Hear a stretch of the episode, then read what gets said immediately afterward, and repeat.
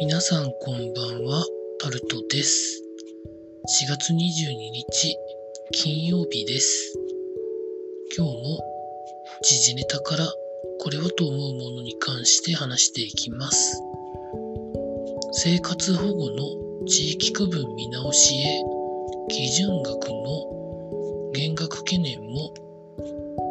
厚生労働省が検討という記事が記事の中では2023年度からの見直しに向けた検討に厚生労働省が入るということで近年の消費実態に合わせるのが目的で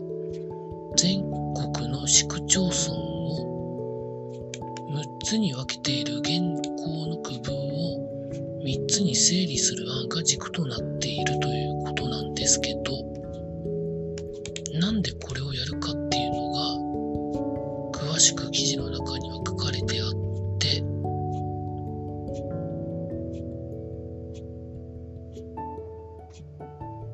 場合によってはこれまで支給されてる金額よりも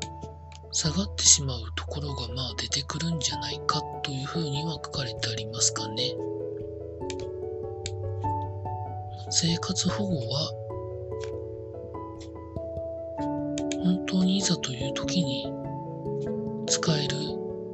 健康で文化的な最低限の生活を保障するための一つの方法で、まあ、自立を助ける制度ということになってるのでまあ慎重に調査をして検討して変える場合はちゃんと説明があったらなと思っております。続いて、落ちていた天ぷらを踏んで怪我をしたという事件があったと思うんですけど、その裁判の最高裁の判決が出て、客側が敗訴するというふうなことになったということが記事になって記事の中では、まあ、これ一審二審、特に二審の判決をそのまま踏襲する形ということだそうなんですけど、天ぷらが落ちていたのは短時間なので、店側の責任は認められないというふうな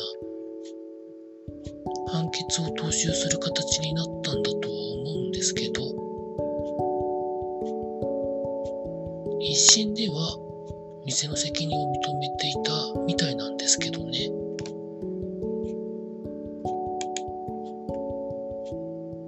なんかすっきりしないなという感じもするんですけど。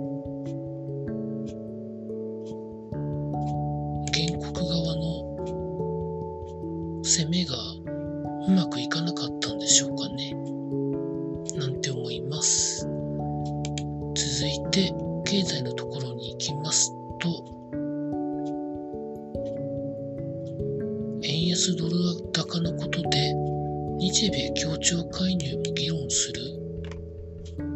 みたいな話が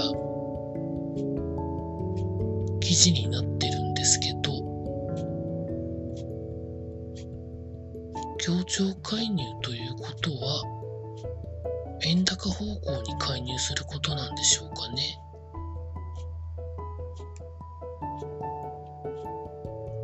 現時点では日銀の黒田総裁がいる限りは多分円安は進んでいくんじゃないのかなと個人的には思っております。続いて大型連休中の空の便ハワイに関しては去年前年比の9倍ぐらい飛ぶというふうなことが飛ぶのか客席なのかということで記事になってます。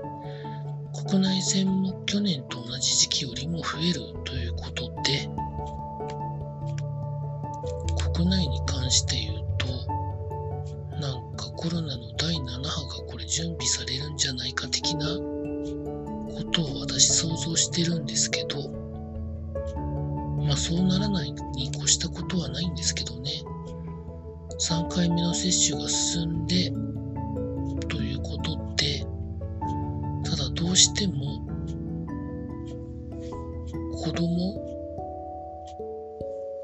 にどの程度ワクチンが進むかにもよるんだなというふうに感じてはいるんですけどね。続いて ANA ホールディングス全日空の2022年3月期の決算を下方修正ということが記事になっています。営業利益は前回の予想から500億円悪化の1750億円の赤字になる見通しということ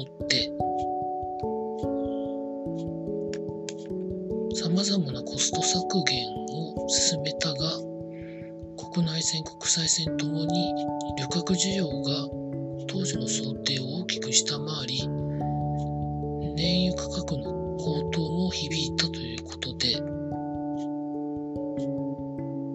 まあ、国際線の場合は燃油サーチャージが上がってるみたいなことも聞いてるの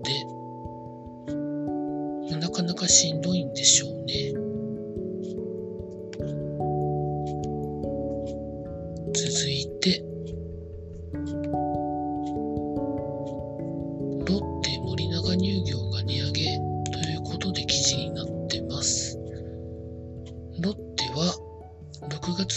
日出荷分から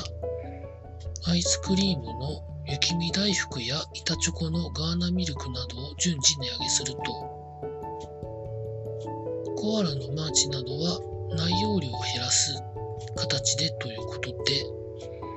森永乳業はアイスのピノ、パルムなどを6月1日出荷分から値上げするということで発表したということで、費や包装資材の価格上昇を理由にしているということなんですけど、こういうのが回り回って消費者物価にどの程度のインパクトが出てくるかですよね。いわゆる燃料費に関してはかなりインパクトがもう出てるのはしょうがないことなんですけど、また元売り会社に対して補助金を増やすみたいな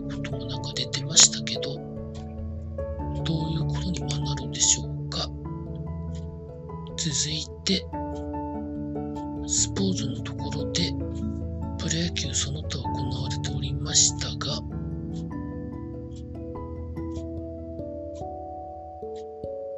ソフトバンク、ヤクルトで活躍していたバンデンハーグ投手が引退ということで記事が上がってました。続いて、ジャイアンツの中田翔選手が登録抹消ということで記事になってました。たまたま誕生日の日だったそうです。続いて、サッカー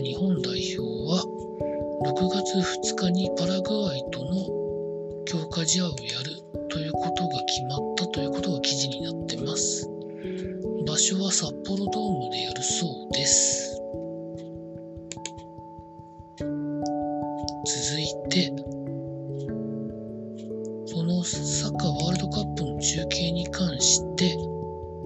初戦のドイツ戦は NHK 総合、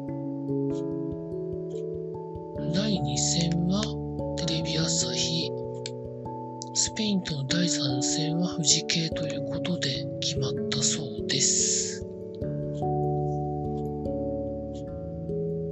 テレ朝が大陸間プレーオフで決まる国ということで、